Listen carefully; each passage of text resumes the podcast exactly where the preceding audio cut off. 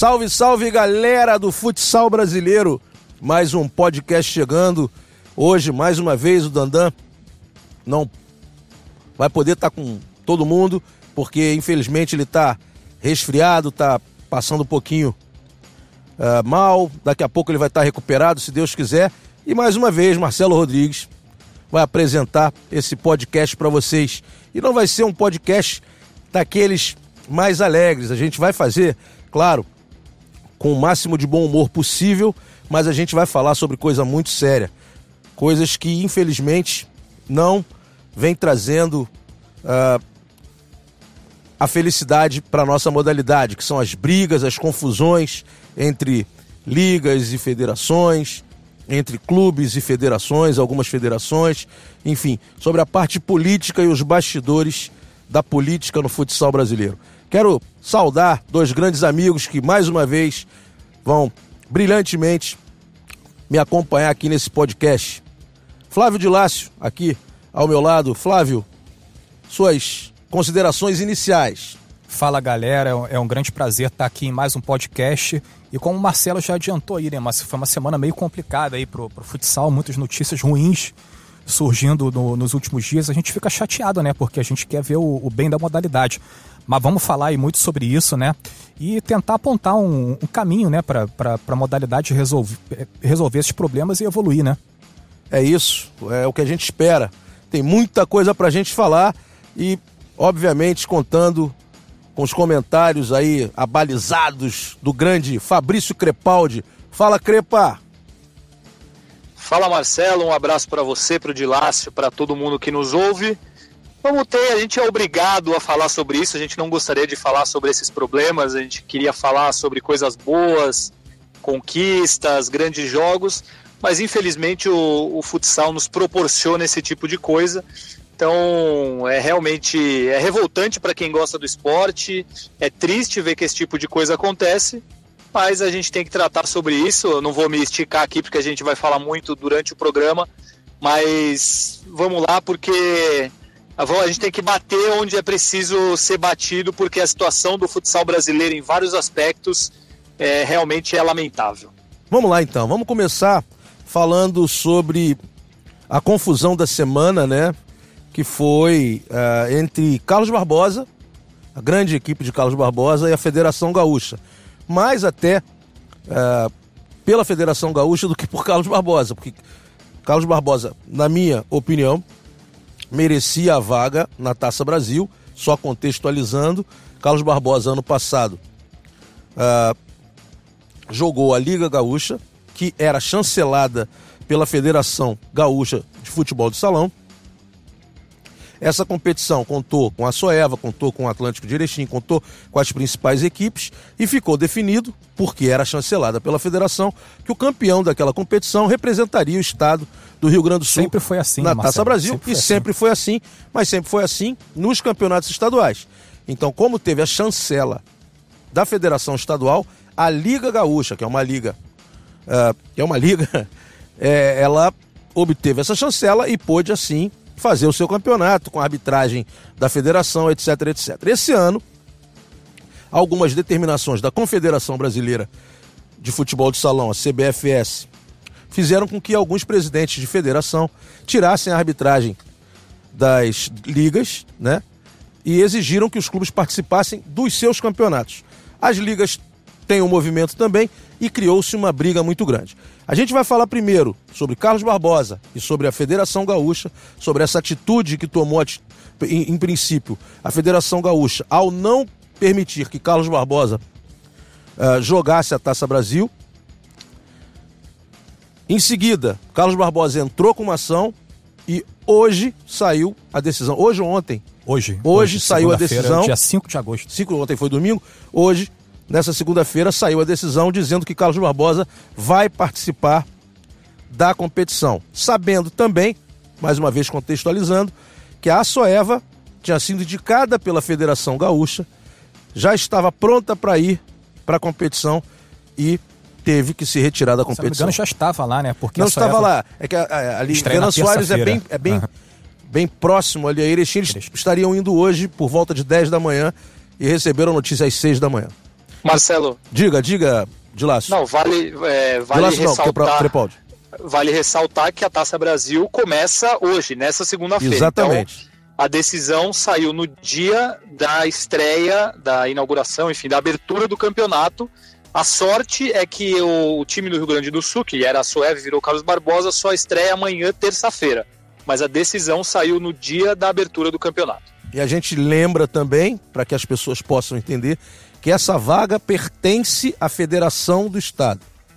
Então, por isso, como, repetindo, como o campeonato, a Liga Gaúcha foi chancelada na temporada passada pela federação, essa vaga seria do campeão da temporada passada. Obviamente, Carlos Barbosa foi o campeão, obviamente, Carlos Barbosa deveria participar. Isso é ponto é, fechado, não tem o que discutir. Mas eu queria a tua opinião sobre esse problema todo de laço. Primeiro, depois o Crepaldi complementa e talvez eu faça, eu dê um pitaco aqui também. Eu acho que se os clubes gaúchos todos jogaram a Liga Gaúcha no ano passado tendo esse entendimento de que o campeão é, teria vaga automática na Taça Brasil, eu acho que o Carlos Barbosa está tá, tá completamente correto em correr atrás do, dos seus direitos. Inclusive, é, na semana passada, eu, eu, li um artigo do seu Clóvis Tramontina, pres, presidente de honra do Carlos Barbosa, falando dessa, dessa situação toda. Ele criticou bastante a, a Federação Gaúcha, falou muito da CBFS também e está completamente é, com a razão, né, pelo lado dele. É, eu acho assim que o que pesou aí foi a questão política, né? A, a, a federação, a Federação Gaúcha certamente não, não tem uma boa relação com o Carlos Barbosa nesse momento, né? E é algo... Por que não tem essa boa relação? É coisa, coisa que não, não chega até a gente, né? Não chega, chega. Não tem essa boa Na relação. Verdade... E fala, quer, quer complementar? Pode complementar. Crepaldi. Não, não, não, é, não, é só, nem sei se era isso que você ia falar, mas porque o Carlos Barbosa, no caso, optou por não jogar o campeonato que a Federação Gaúcha organiza. Optou por jogar a Liga, a Liga. E aí já acaba gerando esse tipo de retaliação, a gente pode dizer assim, da Federação Gaúcha. Mas segue, segue, de laço. Então eu acho que o Carlos Barbosa está tá completamente correto no, no direito dele. Né, se, se os clubes jogarem essa, essa Liga Gaúcha no ano passado, tendo o entendimento de que era o principal campeonato estadual do Rio Grande do Sul da, naquele ano, era o Carlos Barbosa quem deveria ir para a Taça Brasil desse ano. Né, a gente só lamenta que essa decisão tenha saído em cima do, do início do campeonato. Né? O campeonato já, já começou hoje, né? E menos mal que, que a equipe gaúcha, né, que, que no caso vai ser o Carlos Barbosa, estreia só nessa terça-feira. Eu acho que aí o dano ainda foi um pouco, um pouco menor. Imagina se, se tivesse jogo marcado já para essa segunda, teria perdido de WO. Certamente acho que não teria tempo para chegar, tempo hábil. Mas assim, é uma coisa que preocupante como é que fica a cabeça desse jogador, né? O jogador não estava preparado para disputar a Taça Brasil. Eles certamente estavam treinando aí para a Liga Nacional, né? Pensando já no, no, no, nos próximos jogos da, da, da Liga Nacional, não estavam preparados para a Taça Brasil, de repente recebe a notícia de que tem que viajar para Erechim, que vão, vão jogar a Taça Brasil. Eu acho que mentalmente o grupo do Carlos Barbosa chega pouco preparado para essa Taça Brasil. Não sei como é que eles vão reagir. De repente eles, eles tiram isso como uma injeção de ânimo, né, para buscar essa conquista. Mas acho que mentalmente o elenco não estava preparado para a Taça Brasil. Vamos lá, pegando esse gancho, Crepaldi, é, você pode e deve falar sobre, sobre essa confusão toda entre Carlos Barbosa e a Federação Gaúcha, mas eu queria que você complementasse, já que o Dilácio falou sobre a parte emocional dos atletas de Carlos Barbosa para essa competição, como fica a, né, né, como ficam as cabeças dos profissionais da Soeva que tinham a vaga garantida e, e perderam essa vaga hoje? Eu acho que é frustrante, né? A Sueva me parece que está na dela. É, é, a gente não, não sabe o lado da Sueva, até você conversou com o pessoal da Sueva, mas me parece que o pessoal da Sueva tá, tá na deles, eles iam disputar o campeonato, que não era justa a participação deles, eles acabaram acatando essa ordem judicial e agora vão continuar se preparando para a Liga Nacional. Acho que atrapalha, porque eles estavam cientes de que eles jogariam a Taça Brasil, fizeram uma preparação para isso, e agora do nada, no dia que eles já estavam indo para Erechim, ou já estavam em Erechim, eles descobrem que eles não vão jogar. É, realmente atrapalha a equipe, ela não é culpada por isso. É lamentável, né? Assim, é, isso joga contra a modalidade, isso é, é algo ridículo, porque a gente fala coisa de várzea, não porque nem na várzea acontece isso, né? A várzea é mais organizada e não tem esse tipo de picuinha, esse tipo de briga de ego, que é o que acontece entre as ligas e as federações. E Segundo ponto, vamos falar sobre isso também, já já. É, é, e acaba resultando nesse, nesse problema que, que não tem sentido. O Carlos Barbosa fez o que precisava fazer e conseguiu na justiça jogar aquilo que é de direito deles. Até se falou da questão emocional, eu posso falar até pelo Carlos Barbosa, porque eu, na semana passada eu estive em um treino do Carlos Barbosa no Corinthians, acompanhei o jogo é, Corinthians e, e, Sorocaba e Carlos Barbosa em loco. E assim, o Carlos Barbosa fisicamente está muito desgastado. É, o Léo e o Bruno Souza estão lesionados, não sabe se eles vão conseguir jogar a Taça Brasil o Pesque se machucou contra o Corinthians. Mitchue também, né? Se machucou então, nesse jogo. O, o Mitchue, ele saiu do jogo contra o Corinthians com uma suspeita de fratura na clavícula. Então o time está desmontado, mas eles, eles fizeram questão de lutar até o fim porque eles querem jogar porque é o direito deles. E com certeza vão dar o máximo em Erechim para ganhar a taça, mesmo desfalcados.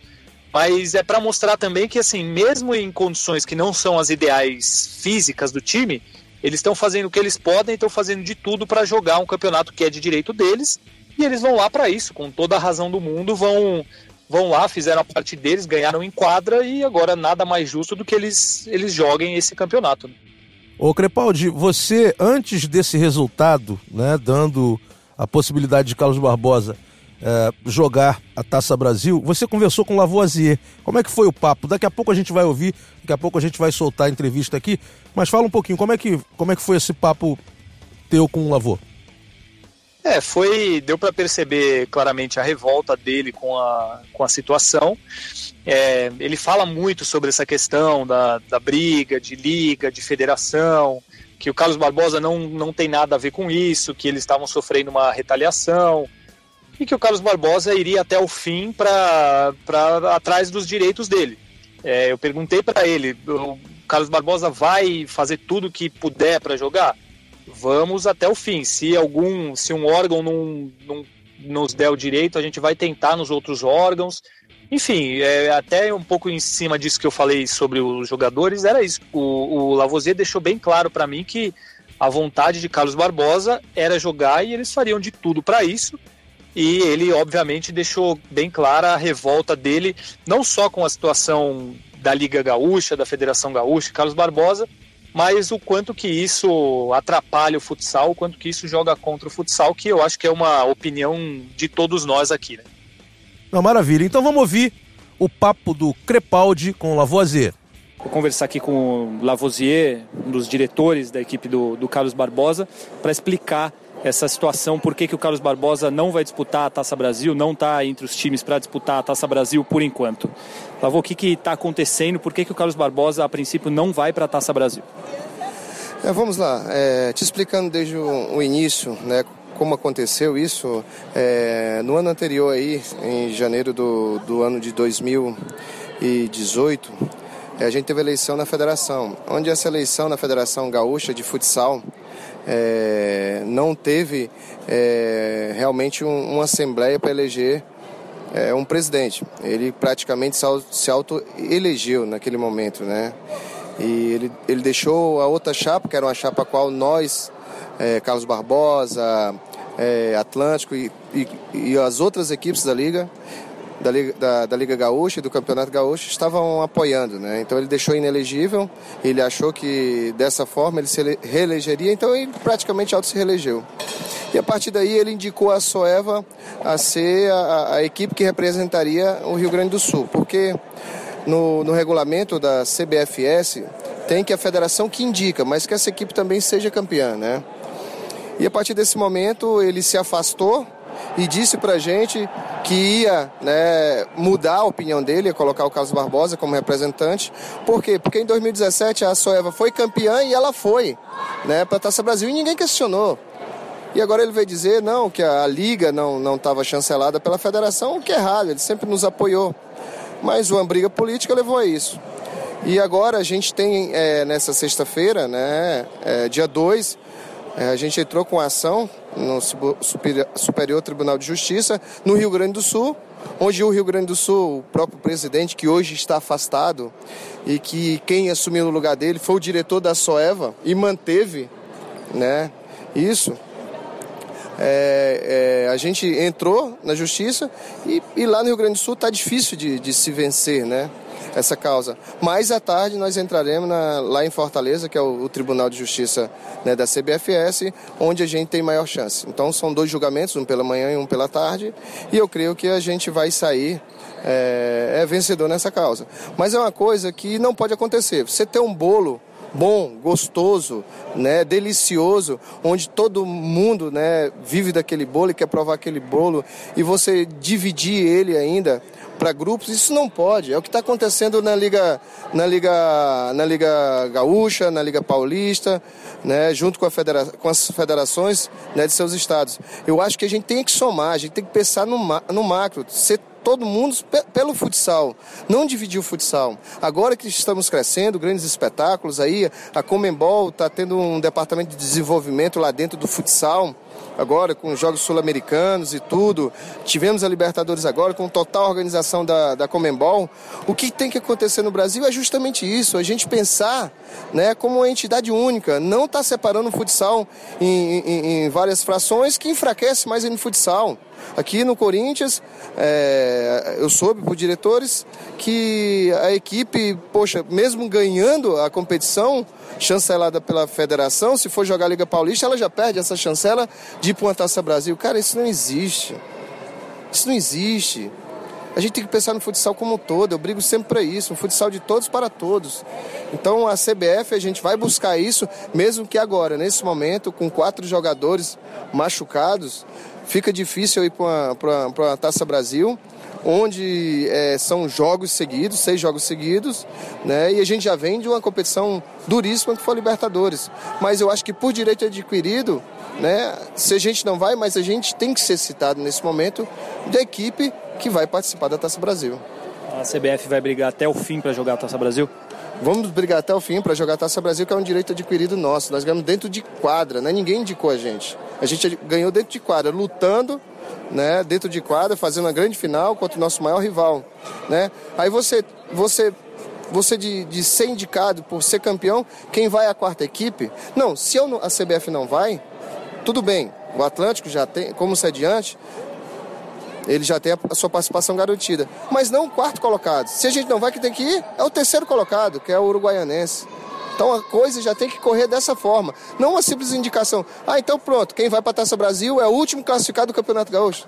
Você acha que isso é correto? Não. Pois é.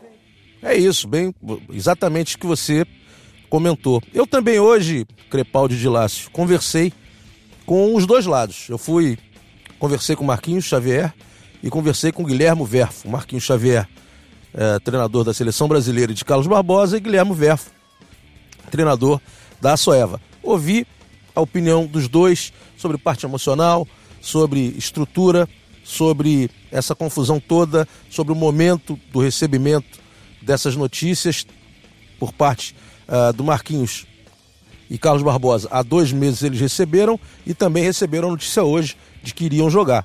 E o Guilhermo recebeu a notícia hoje, estava se preparando para viajar uh, e realmente foi muito frustrante para a Soeva. Vamos ouvir os dois profissionais. Guilhermo, antes de mais nada, eu precisaria saber como a equipe, não só você, mas como a equipe da Soeva recebeu essa notícia. Qual foi a impactação dessa notícia para todos que já estavam se preparando para ir para Erechim, já que a, aí em Venâncio Aires é bem próximo, vocês já estavam se preparando para essa viagem. Fala Marcelo, tudo bem? Prazer estar falando com você. É, você tocou num, num ponto crucial de todo, de todo esse embrólio aí, de todo esse problema, né? Ah, nós estávamos preparados no dia de hoje para viajar para Erechim. A gente tem que ressaltar também que o grande problema não é só estar preparado hoje para ir para Erechim e ser avisado por volta das sete, meia, uh, sete horas da manhã que você está fora da Taça Brasil. Esse não é o, esse é um problema grave, sim, porque tu te prepara emocionalmente durante o dia, tu organiza o teu dia, mas esse, no meu ponto de vista, não é o, o grande problema. O grande problema é que as programações são feitas durante meses para tu chegar no ápice físico, ápice técnico.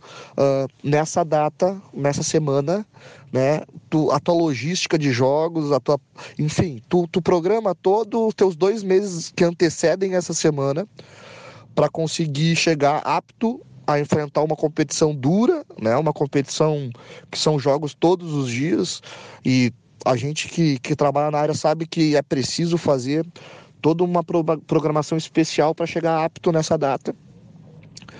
E tu, às vezes, até prejudica outras competições ou prejudica outros jogos, o rendimento dos atletas em outros jogos para chegar bem nessa data. E tu é avisado aí a poucas horas de estar tá viajando. Isso, isso é, é ruim, né? Isso fica, fica muito complicado. E sempre como eu falo.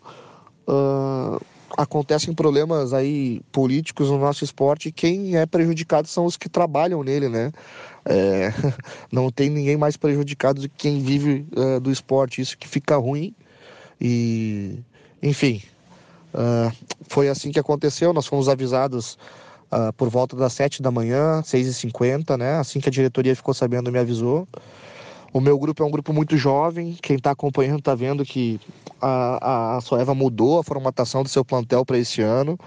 É um grupo que tem média de idade de 20 a 21 anos e estava muito ansioso por essa competição, só falava nisso e emocionalmente estava muito concentrado e focado nisso. E obviamente aconteceu um baque hoje de manhã, que junto com o meu staff técnico a gente vai ter que conseguir reverter isso, né?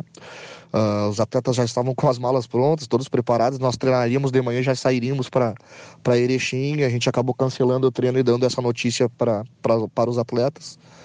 E acabou ficando esse, esse, esse, esse baque emocional ali, essa, esse descontentamento num primeiro momento que a gente vai ter que conseguir reverter para dar seguimento no nosso ano. Conversando agora com o Marquinhos Xavier, treinador uh, de Carlos Barbosa, né, da, da CBF, e também treinador da seleção brasileira. Um prazer falar contigo, Marquinhos. Eu queria saber, uh, primeiro, quando vocês receberam a notícia que não estavam na Taça Brasil, qual foi a primeira reação que você teve, falando pessoalmente, e como isso impactou na equipe de uma maneira geral? Marcelo, é, a gente soube dessa notícia já, creio eu, que há dois meses, quase três meses atrás. E quando a gente recebeu a notícia que nós não seríamos o representante é, do Rio Grande do Sul na Taça Brasil, é óbvio que a gente ficou perplexo, né? Em função das alegações e da justificativa é, que iria nos excluir da competição, né? Sem fundamentação nenhuma, fomos campeões legítimos de uma competição que foi chancelada pela própria federação em 2017 e 2018. Então não há uma outra competição no estado que pudesse eleger o representante que não a Liga Gaúcha de 2018. Mas eu te confesso assim que quando a gente ouve esse tipo de notícia, você diz: não, não é possível que as pessoas vão levar isso adiante, daqui a pouco se resolve e não se resolveu. E a coisa foi andando, foi caminhando, até o momento que sai a tabela, né? E a gente vê a nossa equipe fora, fora da, dessa participação.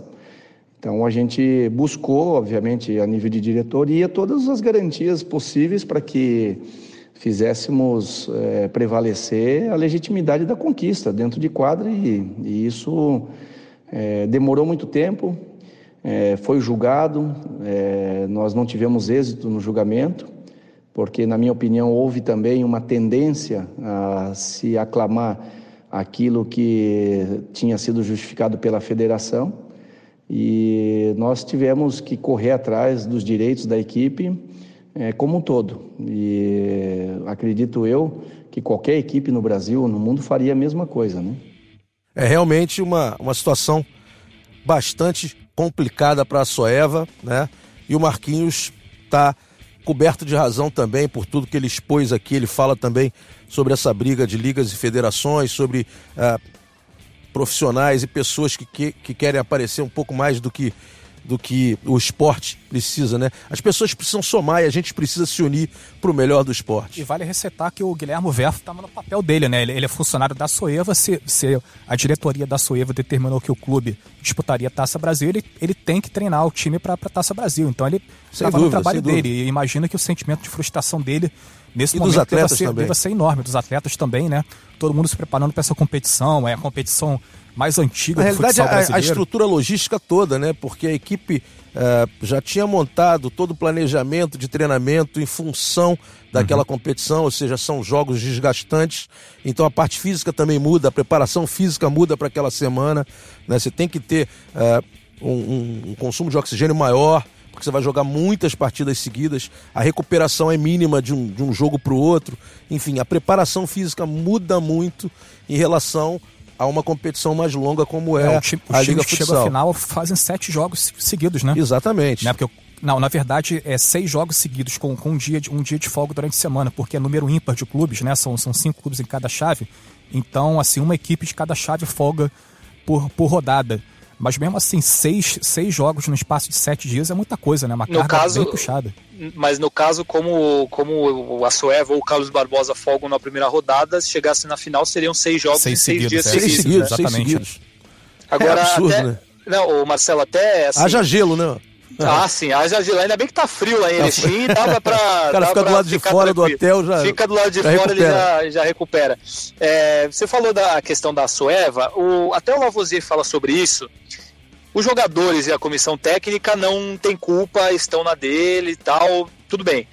Mas até o, o- como eu falei, o Lavoisier comenta sobre isso que pode ter também a indicação da Sueva um cunho político, por conta, enfim, diretor da Sueva que participa da Federação Gaúcha, coisas do tipo, porque ele fala, a gente foi campeão e não tem a vaga. O Atlântico de Erechim foi vice e já é o sediante, então tem a vaga. O terceiro lugar foi a Uruguaianense. Por que, que não vai a Uruguaianense e vai a Soeva, entendeu? Então é mais uma, uma questão estranha do, do, dessa escolha pela Soeva para disputar. Não existe uma justificativa para a Soeva ser a escolhida.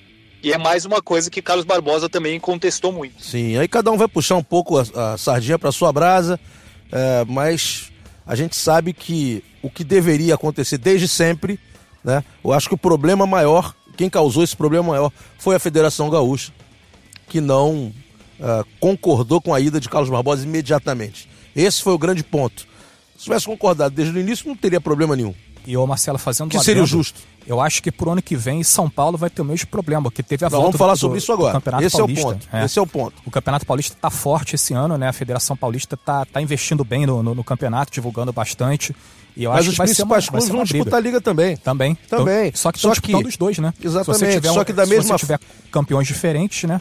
Da mesma maneira, aí. agora não vai. é, esse, o Fabrício vai poder falar um pouco mais sobre isso, que ele está em São Paulo direto, ele conhece muito bem as coisas de São Paulo. Ah, a Federação Paulista é uma federação muito forte financeiramente, porque são muitos filiados. Mas ela recebeu essa notícia da CBFS e está usando. Ou seja, a arbitragem não pode ser da Liga, é, a Liga não, não, não vai participar de uma partida é, final, como foi esse ano, para o campeão da Liga não, não disputa a Taça Brasil, é, ele nem joga contra o campeão paulista, né, ou seja, pelo Campeonato Paulista, para a disputa da Taça Brasil. Então a Liga Paulista perdeu um pouco nessa temporada ah, o seu charme.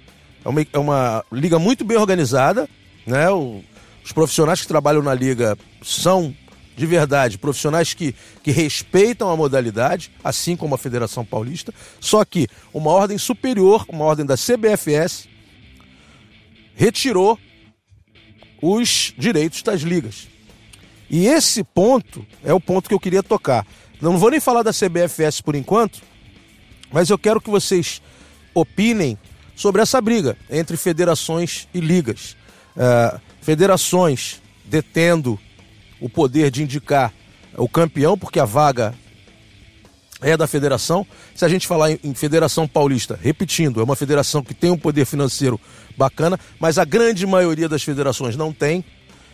E por, por outro lado, os clubes que gostariam de organizar as competições e não terem um cacique mandando em tudo, montaram, né, se estruturaram para montar ligas e querem organizar as competições, tendo o direito de pelo menos ter a chancela dessas federações para almejarem uma vaga na Taça Brasil, porque aí leva para Libertadores, leva para outras situações.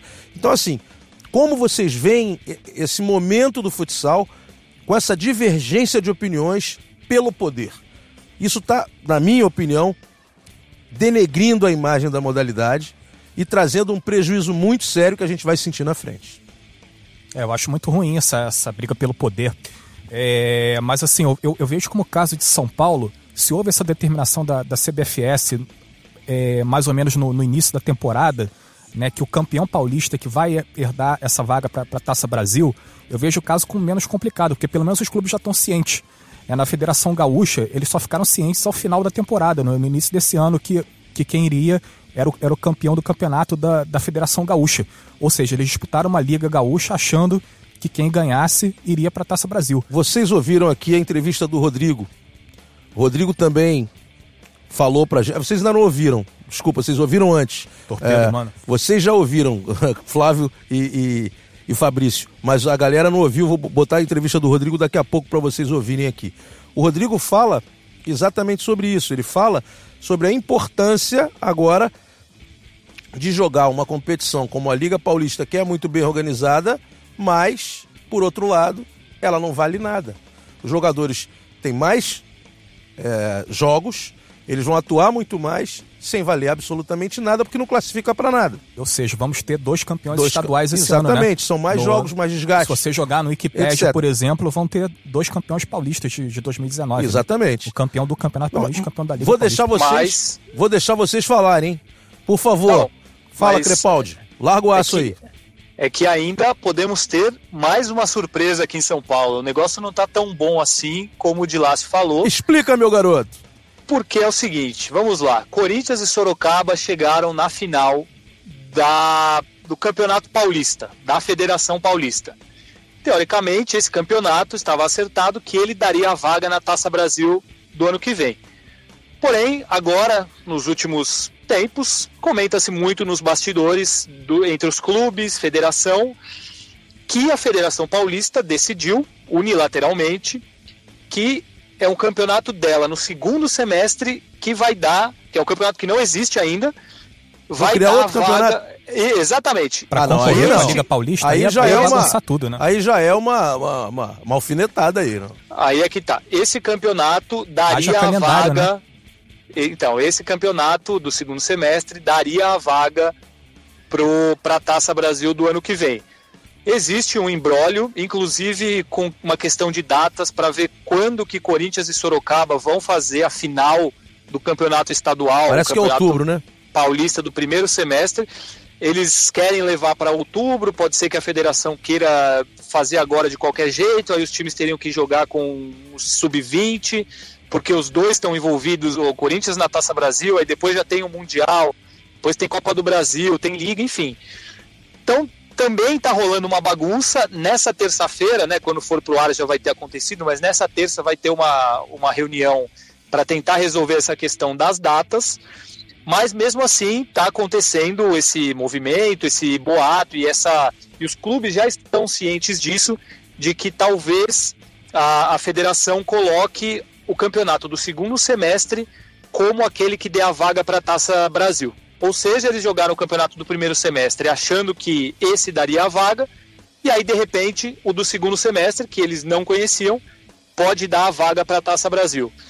E aí agora eu gostaria que vocês comentassem sobre isso, por favor. Antes da gente comentar, vamos ouvir o que o Rodrigo tem a dizer sobre isso. Fala aí, Rodrigo.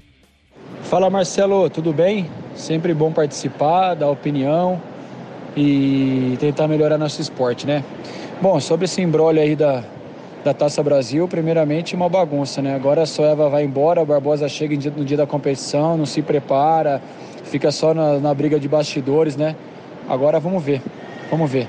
É, mas quem tem a, o direito é Barbosa, pelo que eu entendo, 30, 40 anos de, de Taça Brasil, campeão estadual que vai lá defender seu estado, né? Mas por causa dessa briga de federação e liga, as coisas é, partem para outro patamar que não é a bola. E aí fica complicado. Aqui também a gente tem esse problema no estado de São Paulo. Primeiro semestre teve a Liga Paulista e a Federação Paulista. A gente está disputando a federação junto com o Corinthians. Estamos na final, é, porque a gente a nossa diretoria e presidente da equipe, comissão técnica preferiram assim por causa que dá uma vaga para a Taça Brasil, que eu acho correto também. Uma equipe grande tem que disputar competições que te dá uma credencial para uma competição. Mas eu acho que está na hora da, da liga e a federação sentarem, se unirem para um bem maior.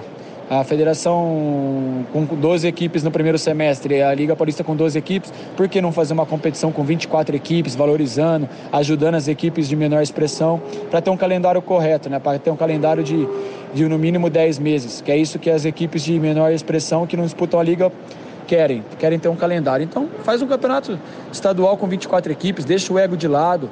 A federação tem as chancelas, a Liga Paulista tem uma estrutura que está tentando reformular o futsal mas a gente acha que a gente tem que se unir. A gente tem que se unir, não adianta a gente é, querer cada um fazer uma coisa diferente. O diamante está aí já para a gente lapidar, não adianta querer achar outro, né?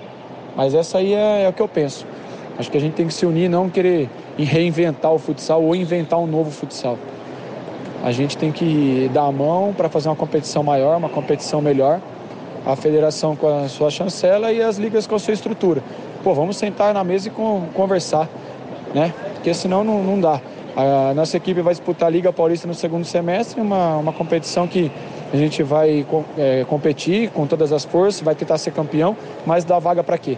Aí a federação vem para retalhar, faz uma competição que dá vaga para uma Copa do Brasil.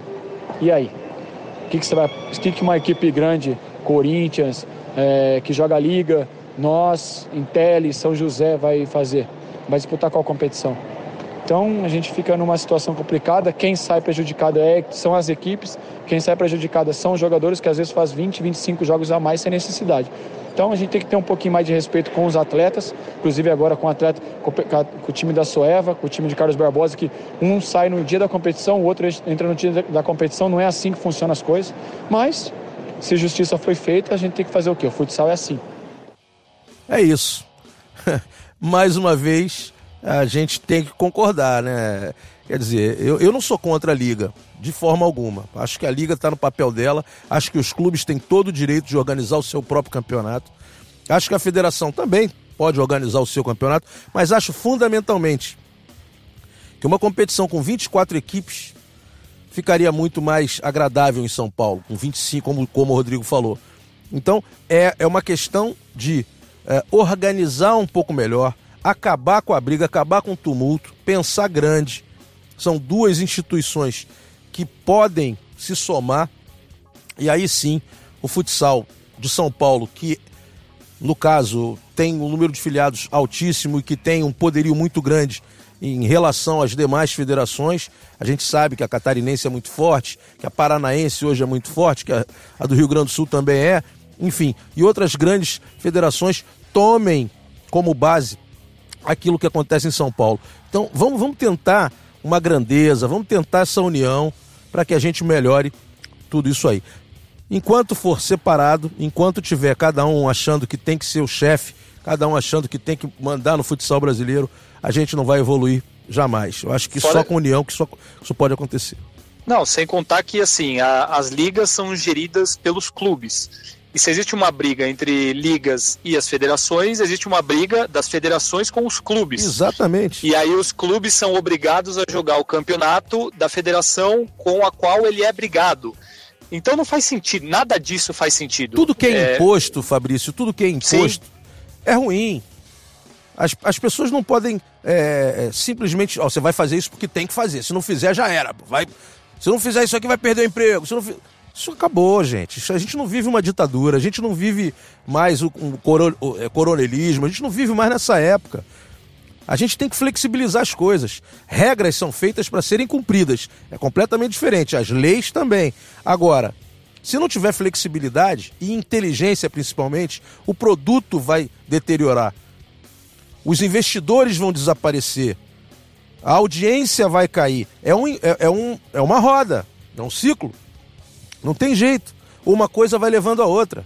As pessoas não estão pensando no produto, as pessoas estão pensando no umbigo. É isso, é isso que eu ia falar. Eles estão numa função, os diretores de federações, presidentes, que eles deveriam pensar no bem da modalidade, que isso faria bem para todos os clubes, para as federações, para as confederações, só que eles estão pensando simplesmente no poder deles e na competição deles. E é aquela coisa, enquanto isso acontecer, enquanto as pessoas não pensarem num bem do futsal, que é o que deveria ser a, o norte de todos, que a modalidade cresça em vários aspectos, a gente vai acabar passando por esse tipo de, de constrangimento, de coisas ridículas que acontecem, como esse caso da, da Federação Paulista que eu falei agora há pouco. Eu torço muito para que isso não aconteça, que a vaga seja de quem for o campeão paulista agora, Corinthians ou Sorocaba, porque aí vai desmoralizar completamente a federação, as competições da federação, que é ridículo. É, é, não deu um resultado que a federação supostamente queria, eles vão lá e abrem outro campeonato no segundo semestre e resolvem que a vaga vai vir desse outro campeonato. Isso é uma vergonha para o futsal, é um amadorismo completo e é o que o Rodrigo falou, o que todos os jogadores falam. O futsal ele precisa se ajudar para crescer, para ficar cada vez melhor. Enquanto as pessoas que estão dentro dele fizerem isso, fizerem esse tipo de coisa, a tendência é, como você falou aí, que o futsal caia em vários aspectos, o que é lamentável. Vamos lá, então vamos para o terceiro ponto. Terceiro ponto político para depois a gente falar sobre entretenimento, que é o que todo mundo quer ouvir. CBFS. Falar sobre a Liga, falar sobre Taça Brasil mais para frente. Mas vamos falar sobre a CBFS, sobre a estrutura da CBFS. Será que vem CBF? Eu vou começar falando o seguinte: até 2020 a FIFA exige que as instituições membro, ou seja, que, que são, fazem parte do corpo da FIFA, e no caso no Brasil é a CBF, tomem a modalidade para si, ou seja, passem a organizar toda a estrutura da modalidade. Então, é, com certeza, a CBF vai ter que administrar o futsal. Não tem saída. E no caso a CBFS vai ficar só com registros, né? Não sei, aí é que está o ponto. Eu não sei como vai acontecer. Eu não sei se tem um namoro entre CBF e CBFS. Eu não sei se a CBF vai Já pegar. Já houve esse namoro há dois anos, né? E, é, mas pouco, né? não foi bem um namoro, né? É, rolo, foi um rolo. É, foi um lado só que, que tomou conta. Mas um depois, bem estranho, inclusive, depois, depois teve que sair porque estava é, com medo de assumir o, os passivos da CBFS. Esse foi o caso. A CBF saiu por isso. Mas agora não tem para onde fugir. Agora vai ter que pegar. Agora, como vai pegar é que a gente não sabe. Se vai contratar gente grande da modalidade, grandes atletas que se formaram em gestão, é, que trabalharam fora do país, que conhecem bem a modalidade para gerir, algum ex-treinador ou treinador de qualidade para assumir. Eu acho que dentro da CBFS tem até gente capacitada, né? E do, dentro, do corpo da, técnico. dentro da CBFS também. Aí, é As pessoas tá. poderiam ser absorvidas pela Depende CBF. Depende muito do que a CBF vai querer. A gente não sabe quem vai para lá. Mas o fato é que o vice-presidente da CBFS hoje se desligou da modalidade. Paulo Ladeia, que há muitos anos trabalhava junto com com o Madeira, Marcos, né, com Marcos Madeira, o presidente. Deixa a federação. Deixou a, federação, a Confederação Brasileira hoje e vai ser é, diretor da base do América Mineiro no futebol, para captar novos talentos e organizar toda a estrutura do América Mineiro. Desejo boa sorte ao Paulo Ladeia, que é muito competente na área administrativa, né, na área técnica também, trabalhou muitos anos e é formado em educação física, com pós-graduação, enfim. É um, um ótimo profissional, mas ele, ele saiu da confederação. Vocês acham que isso já tem alguma coisa a ver com, a, com, com, com algum problema é, político também? Ele se afastou porque ele não está mais aguentando, ele precisava é, buscar novos horizontes. Como é que vocês acham que está a CBFS hoje? Eu acho que tem a ver principalmente com a saúde financeira da CBFS, né? Eu acho que nenhum, nenhum profissional de nenhuma área consegue trabalhar bem, render bem, é, tendo preocupação aí quanto, quanto a dinheiro, quanto a, a ser remunerado corretamente, quanto ao, ao, futuro do seu emprego, né? Eu acho que todos, todos que servem a CBFS têm essa preocupação. E o Paulo Ladeia, como é profissional, é, recebeu uma, uma, boa proposta de trabalho, ele deve ter julgado que era, era melhor para ele. questão familiar né? também, questão né? familiar, né? Ele, a esposa ele, é de Belo, Belo, Horizonte, ele estava muito mais tempo em isso, São Paulo. Ele, ele deve ter julgado que era uma coisa melhor para ele. Ele optou, certamente, ele, ele saiu em comum acordo com Madeira, mas é muito ruim, porque é um profissional da área técnica, né? E já é a segunda perda grande que a CBFS tem. Teve o Bernardo Cacheta, que Esse é um cara é um, jovem, um monstro. Com, com ideias Crack. boas, né? Um cara, um cara do marketing, que agora está tá servindo a Liga Nacional de Futsal, né? Já há um ano e pouco. Também foi uma perda muito grande, porque são pessoas que trazem uma oxigenação legal para a modalidade, são caras que trabalham com, com ideias novas, são caras que correm atrás de, de patrocinadores, de organização de, de eventos. E eu não sei como é que o Marcos Madeira vai fazer para suprir essa, essa ausência aí. Né? Porque acho que todo mundo no meio sabe da dificuldade que é você trabalhar para a CBFS, né? Inclusive, assim, a, a gente fala muito isso aqui em todos os programas, a comissão técnica todo, toda da, da, seleção, todo mundo que serve a seleção não, não ganha nada, né? Não pra, ganha nada, não ganha nada. Para isso. É, é, muito complicado você conseguir CBFS, um profissional que, que O, o Reinaldo Simões, na, na, entrevista que fez comigo lá em Sorocaba, ele falou que a, diária era R$ 1.500, né? Os atletas ganhavam R$ 1.500 por jogo e agora passou para 150 reais e a CBFS não consegue pagar. Como é que anda, ô Crepaldi? Como é que andam as finanças da CBFS? Bom, é, acho que o que vocês falaram aí já mostra um pouco de como estão as finanças da CBFS. E tem vários casos. O caso da questão do Thiago, de dever para vários jogadores, transformar a diária de jogo em 150 reais é uma vergonha. É, até vou relembrar um caso que o Brasil foi fazer amistosos contra a Sérvia e Polônia na Europa. É, dois jogadores, que um eu acho que foi o Pito, o outro eu não me lembro se foi o Diego, que foram cortados por lesão. O Marquinhos Xavier convocou, queria convocar dois jogadores e ele ouviu da confederação que ele não poderia levar esses jogadores porque a confederação não tinha dinheiro para as passagens. Então, acho que todos esses exemplos que vocês falaram e esse que eu dei agora mostram que a Confederação Brasileira vive um caos financeiro, ela não tem dinheiro para fazer as coisas necessárias para a modalidade. Eu acho uma pena a saída do Paulo, porque ele é um excelente profissional, mas ele tá, tá certo de procurar o que é melhor para ele. O próprio Bernardo, que já saiu ano passado também, como vocês falaram aí, eles são, foram ótimos nomes para a confederação. Com certeza, com certeza fizeram tudo aquilo que eles podiam, mas conversando com as pessoas que trabalham lá e que já trabalharam lá, a gente consegue entender a situação. É, tanto esses dois com certeza foram para lugares que eles sabiam que no fim do mês eles iam receber o salário deles direitinho, com aquilo que é de direito deles, e na confederação não é isso que acontece. Então a situação é caótica e a gente espera que isso se resolva de alguma maneira. Se tiver que ser com a CBF assumindo o controle da, da modalidade, acho que tiver que ser de uma forma séria e a CBF trate o futsal de uma maneira séria como merece, talvez seja a melhor saída para a modalidade em geral, porque a situação da CBFS em vários aspectos é muito complicada e a seleção brasileira principalmente não merece passar por esse tipo de coisa, como não poder convocar o goleiro por conta de dívidas de premiação e diárias, ou o técnico não poder convocar dois jogadores porque não tem condições de pagar a passagem. Isso aí é uma vergonha para o futsal e espera que indo para a CBF que isso acabe. É isso. Tomara que acabe. Vamos ver CBF entrando daqui a um ano, daqui a um ano e meio. Uh, vamos ver como isso vai ser resolvido, né? E quem vai dirigir de fato o futsal nacional dali em diante. Tomara que grandes profissionais, gestores de qualidade, ex-atletas ou algum treinador que tenha essa visão macro do negócio, né? um grupo gestor que possa fazer a nossa modalidade explodir, porque é o que está faltando para ela realmente ter o sucesso que merece. Já temos uma grande audiência, já temos um público extraordinário, temos qualidade humana, grandes profissionais, ótimos investidores. Falta esse passo e principalmente a, a, a, o término dessa briga política para que a gente cresça avassaladoramente.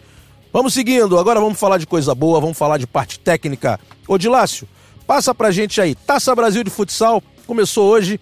Passa pra gente as chaves aí. Vamos falar um pouquinho sobre essas equipes e sobre quem vocês acham que pode chegar na final e por quê. Grupo A: Foz Cataratas, Tubarão, Minas, Tamandaré do Pernambuco e Atlântico Erechim. A gente já teve é, mais cedo aí o primeiro jogo, Foz Cataratas e Tubarão empataram em 2 a 2 O grupo B tem o Carlos Barbosa, que entrou no lugar da Soeva, Corinthians, Constelação de Roraima, Portuguesa do Rio e o Brasília. É, são, são cinco rodadas, né? Porque são, são, são cinco equipes, né? Como, como eu falei, sempre tem uma equipe folgando por rodada. Os times jogam em turno único. O primeiro e o segundo colocado da, de cada chave avançam à semifinal né? Aí tem a semifinal e final no fim de semana. Inclusive o Sport TV vai transmitir as semifinais e a final. Exatamente. No sábado, se não me engano, 11h45 a gente faz o primeiro jogo e 14 horas a gente faz o segundo jogo no sábado. Com final 13h45 de domingo. Crepaldi, fala um pouquinho sobre a Taça Brasil. parte técnica, quem que você acha que está bem, quem que pode super, surpreender dessas equipes que a gente não conhece? Tem alguma que você tenha visto, que tenha gostado mais? Eu até ia comentar, você está lendo meus pensamentos, Marcelo Rodrigues. Eu ia comentar exatamente sobre isso. Eu assisti agora à tarde Corinthians 3, Brasília 2. O Brasília é aquele time que ficou muito perto de jogar a Liga Futsal sim, esse sim, ano, sim. acabou não dando certo, mas foi um time que me chamou a atenção. Você sabe quem é o treinador? É o Banana. Banana, aquele de sempre. Isso, que estava lá, que teve muito tempo na, na Ucrânia, que teve, teve em Jaraguá há muito tempo, enfim, um grande treinador, está fazendo um e, grande trabalho lá. Então, o time do, do Brasília foi, pelo menos nesse jogo contra o Corinthians, mas eu, eu acompanho as postagens do time nas redes sociais, eles fazem um trabalho bem sério e foi um time bem organizado, deu bastante trabalho para o Corinthians. O jogo poderia ter, ter acabado empatado sem nenhum problema. Eu acho que é uma equipe que, que pode surpreender. O Constelação de Roraima, que ganhou do Pato nas quartas de final da, da Copa do Brasil no primeiro jogo lá em Roraima, acabou sendo eliminado na volta. Até estava com problemas para conseguir chegar em Erechim, não tinha dinheiro. Fez enfim, vaquinha, né? Fez vaquinha, mas conseguiu, o que é ótimo, conseguiram jogar.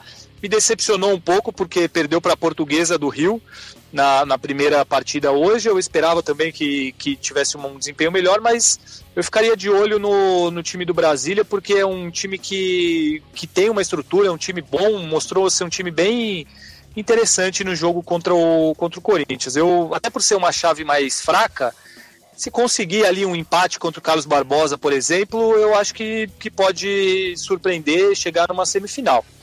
Mas, fora isso, eu colocaria Corinthians e Carlos Barbosa como os grandes favoritos nessa chave. Na outra, eu, o, o Atlântico não vai ter o Careca na Liga Nacional, porque está com uma lesão no joelho, e isso faz com que o time perca muito de sua força. Mas vai jogar em casa, é, tem o apoio da torcida, tem um time bom. É, para mim fica entre, entre Foz, Tubarão e Atlântico. Eu vou arriscar aqui colocar Atlântico e Tubarão na, nas semifinais por essa outra chave, mas eu espero uma competição bem equilibrada, bem, bem legal. Gosto, gosto muito de acompanhar e de trabalhar na, na Taça Brasil, porque é, tem seu charme, essa sequência de jogos, a gente faz três transmissões no fim de semana, vai ser um campeonato bem, bem legal. E tem outra coisa, Taça Brasil tem rebaixamento, né? Tem. Os, os, os, o os lanternas de, de, de, cada, de, cada, chave rebaixam suas respectivas federações. Exatamente. Então, assim, tem clube é, lutando aí para manter a sua federação na, na, elite, né? Na elite. Eu, eu colocaria aí que tem pelo menos uns seis clubes aí nesse, nesse bolo, é, cujo objetivo principal nessa Taça Brasil é, é, manter a sua federação na elite. Eu vou falar para vocês que eu, eu, toda a equipe de Pernambuco eu gosto de ver jogar. Pernambuco é um estado que a gente não fala tanto, mas a base é espetacular. Grandes profissionais. Renan Franklin, que agora foi para o Kuwait, que estava no, na equipe de Sorocaba, que foi treinador da seleção sub-20, foi treinador em Pernambuco muito tempo. Tem o Choquito, que é o grande papa dessa galera. O Neto hoje é o novo treinador da seleção sub-20, é de lá, trabalhou no esporte muito tempo. Então é um estado que trabalha o futsal com muito carinho na base. Obviamente, como no Rio de Janeiro, né, não tem um adulto tão forte uh, em nível nacional para competição e tal, mas os jogadores são muito bem escolados, como a gente chama na gíria. São jogadores que entendem muito a parte tática, são técnicos e tal.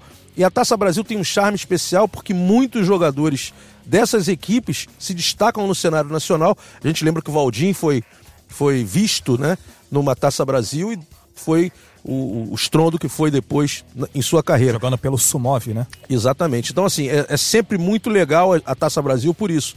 Tem sempre um olheiro lá que vai buscar três ou quatro jogadores dessas equipes que não tem tanta tradição dentro do, do cenário nacional para as modalidades. Claro que o Sumov tem uma tradição absurda, mas hoje, como não, nenhuma equipe do Nordeste participa da liga, é, ela não tem esses contatos toda hora com, com equipes do Sul. Então é sempre bom, né? Uma equipe como Tamandaré. Tamandaré, Tamandaré, de, Pernambuco. de Pernambuco. Tá numa competição Brasília agora com Banana, tá investindo. Né, já tivemos o Tigre, já tivemos outras equipes de, de muita qualidade do Nordeste também, do Norte, muitas vezes. Né? Legal, a portuguesinha tá arrebentando lá, Marco Avelar, grande pode treinador. o Belém, né? é, o Belém. seu Roberto. Seu Roberto vai querer jogar, né? Tem que dar uma reforçada. Ô, seu Roberto, maior respeito pelo seu Roberto. Mas tamo juntos. É isso. O Marcelo. Diga. É, você, só para completar o que você falou sobre a questão da base em Pernambuco, o Esporte Recife sempre, sempre tem times muito fortes na base. Sim, sim. É, Taça Brasil Sub-17, Sub-20. Eu joguei uma Taça Brasil e fui eliminado pelo Esporte, time Sub-17 na época, em 2006 mas assim, o, o, time do esporte sempre vem com, com equipes muito boas, sempre revelando vários jogadores para o cenário nacional. O Juninho Pernambucano saiu de lá, né? Da, sim, do, do, futsal do esporte, jogou, jogou a base sim, no, no futsal do esporte, depois fez a transição. Vai jogar na Votorantim também com, com Fininho, com Rabicó e Cacau. É Não, um time é, assim. o, até o, essa Taça Brasil que eu joguei, o, o Hugo e o Amadeu. O Amadeu sim, acho sim. que saiu agora, mas o, o, Hugo, os dois estavam no Atlântico de Erechim. Isso. Então sempre revelando Eles são do. Azerbaijão, né? Eles se naturalizaram. Isso, é. Jogam na seleção do Azerbaijão. E o você falou sobre os jogadores que saem já na Taça Brasil. No ano passado, o próprio Atlântico contratou o Ian e o Nardinho do Horizonte do Ceará, que é um time que sempre faz boas campanhas também. Os dois estão até hoje no elenco do, do Atlântico e são bastante utilizados pelo Giba. Então é isso, a Taça Brasil, além de tudo, sempre traz bons jogadores, principalmente desses centros de menor expressão para os times da Liga Nacional. Maravilha. Como o podcast nós estamos gravando na segunda-feira e ele entra no ar na quinta-feira, vocês já estão aí, na quinta, hoje é quinta-feira, quinta-feira à noite. Então, ó, sexta aquela folguinha básica, sábado tem dois jogaços pela Taça Brasil no Sport TV e domingo a grande final também. Acompanhem a todos nós nas redes sociais que nós vamos passar direitinho horários, etc, etc. E acompanhe também a programação dos canais Sport TV. Nós vamos passar tudo para vocês. Vamos de Liga Nacional de Futsal, os jogos da semana passada, rapidinho, os resultados para a gente falar um pouquinho sobre isso e depois para a gente ir para o bolão e encerrar o programa. Então, a 16 rodada da, da Liga Nacional de Futsal foi dividida, né? Parte na semana passada e parte nessa semana. Acho que muito em função da, da disputa da Taça Brasil. Sim. Né? Inclusive, a gente teve, a gente teve jogos antecipados, né? É, Foz, Car... Foz Cataratas ganhou da Soeva de 5 a 0 é... Um resultado surpreendente. Isso. Não que Foz não pudesse ganhar o jogo, mas 5 a 0 foi um pouquinho demais também. O jogo que que era o mais aguardado aí pela gente da rodada, Corinthians e Carlos Barbosa. Carlos Barbosa conseguiu a vitória espetacular, 3 Daqui a 2 a pouco o Fabrício Jorge, vai falar sobre esse jogo né, que ele teve lá, ele viu o jogo. adversidades, né, perdendo jogadores durante a partida, perdeu o Mitchell machucado, foi lá e ganhou 3 a 2 jogo que valeu a liderança, né? Carlos Barbosa e Corinthians estão empatados em pontos, Carlos Barbosa tem um saldo melhor. Blumenau 2, Jaraguá 4, o Jaraguá reagindo, né? A gente cobrou muito isso aqui na, na semana passada, o Jaraguá fazia uma campanha ruim, né, ele conquistou uma vitória importante contra o adversário direto pelo G16. São José 0, São Carlos 1. Um, outro confronto direto também pelo, pelo G16. Vitória importantíssima do São Carlos. O Veloso goleiro jogando adiantado, fez um belo passe ali no finalzinho. A equipe conseguiu fazer 1 a 0 E para fechar o jogo que teve maior repercussão da rodada, Campo Mourão meteu 7 a 1 no Cascavel, rapaz. Porra, que, que pancada, hein? tá voando, tá voando a equipe. Parabéns demais ao alemão, treinador, né? Irmão do do que quer treinador posso, posso, e o grupo posso, todo realmente espetacular. Fala, fala. A, aproveitar esse momento antes que eu me esqueça. Manda ver. O, não, o Campo Mourão, eu fui lá antes do jogo contra o São José, fui fazer uma matéria pro, pro Tá na área, passou a semana passada essa matéria. E o Grilo, o, na verdade quem me falou foi o Bibiano, que é o assessor, mas eu conversei muito com o Grilo também. Ele me falou que todo mundo lá em Campo Mourão, o pessoal da, da comissão técnica, os jogadores, que eles adoram o podcast, que eles são fanáticos pelo nosso podcast, que todo mundo ouve, que eles comentam, falam sobre a questão do bolão, metem o pau na gente se a gente vota contra o Campo Mourão. então eu queria agradecer e mandar um abraço para todos lá de Campo Mourão que me receberam muito bem, mas agradecer por eles é, ouvirem sempre a gente, por esse retorno que, que eles nos deram. Continuem sempre nos ouvindo. Um grande abraço pro, pro pessoal, para todo mundo lá de Campo Falar que mais. São, são nossos fãs, hein? É uma organização extraordinária. Anderson Hertz, parabéns, um grande gestor da equipe. Eu tive ano passado lá, dei palestra. É, para todos os atletas compareceram, comissão técnica também. Eles modificaram muito, fizeram uma, uma tiveram uma grande parceria esse ano, aliás, duas grandes parcerias e conseguiram realmente fazer uma grande campanha na temporada. O trabalho tá na liga, tá só começando, né? O sonho ainda, com certeza eles vão brilhar ainda mais, porque o sonho deles é, é, é de chegar numa situação bem maior. E então é isso, falamos sobre esses jogos. Queria que você falasse, Crepaldi, sobre Corinthians e, e Carlos Barbosa. Você teve lá, fala um pouquinho sobre esse jogo aí. Olha, foi um jogo do mais alto nível. É, um jogo muito disputado, muito brigado. Acho que foram oito cartões amarelos, muitos deles por reclamação. É, jogadores nervosos, o tempo todo indo em cima da arbitragem. Mas o jogo em si foi muito bom, assim, um jogo de muita intensidade o tempo todo, muita marcação. É, o Corinthians bombardeou o Carlos Barbosa, a realidade é essa. É, o Corinthians perdeu muita chance, o Jean Wolverine pegou muito. Ele fez assim, Agora pelo não é mais menos... Wolverine, né? Tirou a costeleta. É, tirou a costeleta. Botou aquele bigodinho, parece latino, né? Ficou... É, é o Leôncio. É, Deixa pro é o Daniel Jean- Pereira Jean- inventar apelido pra ele. É o Daniel Pereira ingrata. que mexe pra, pra inventar apelido aí. Ah, nós dois, né? Que, É. que toque sai. Mas ele, O- ele manda muito.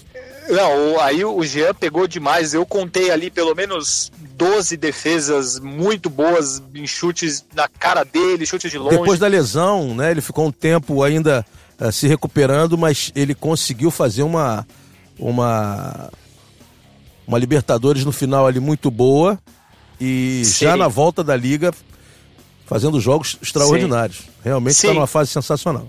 E, e aí, o Carlos, como eu até falei antes, o Carlos Barbosa já não tinha o Lé e o Bruno Souza, perdeu o Pesque no começo do jogo, perdeu o Mitue, que infelizmente parece que pode ter sofrido uma fratura na clavícula.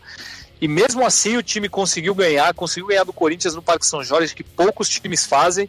Aquela história que é, tá na moda falar que o time soube sofrer, o Carlos Barbosa foi mais ou menos isso, porque foi é, sofreu muitos.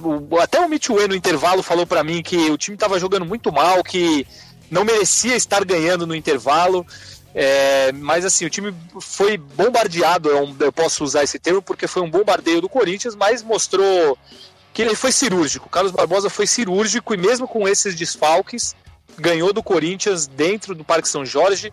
Mas foi mais ou menos isso mesmo. Na- nas poucas vezes que, que ele subiu, que ele conseguiu ficar com a bola ir pro ataque, fez três gols, três belos gols inclusive, e saiu dali praticamente com a, com a liderança da Liga Nacional garantida, porque igualou em pontos, mas ainda tem um jogo a menos que o Corinthians. Então foi um grande resultado, mas assim, a partida foi espetacular, foi muito boa mesmo, um jogo de altíssimo nível, e o Corinthians, pelo menos por enquanto nessa temporada, freguês do Carlos Barbosa, porque foi eliminado na Libertadores. E vai ter mais um esse confronto jogo. essa semana, né, Fabrício? Pela Taça É. Brasil na, na sexta-feira, última Um rodada dois, da primeira né? fase. Sexta-feira, E é eles possível que tenha provavelmente, também no mata-mata, né, da Taça É. Brasil. A gente pode ter dois Corinthians e Carlos Barbosa essa semana. se assim, tudo ocorrer dentro do normal, na sexta-feira os dois decidem a primeira posição do grupo e aí podem se enfrentar na final no domingo. Então vai se desenhando aí um- uma, uma grande rivalidade nesse ano entre esses dois grandes times. E falando do desgaste de Carlos Barbosa também, né?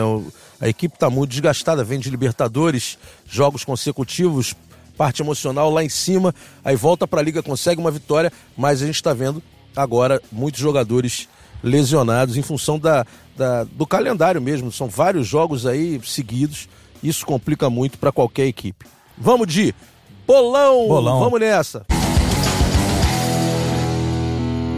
A gente não vai atualizar a classificação porque a rodada tá quebrada, né? Vamos esperar terminar a rodada. Vamos esperar terminar a Né, rodada. fa- Ficaram três jogos para essa semana. Vamos nessa, fala o jogo aí, vamos, Vamos lá. falar os jogos aí: Joinville e Joaçaba, Sorocaba e Marechal Rondon.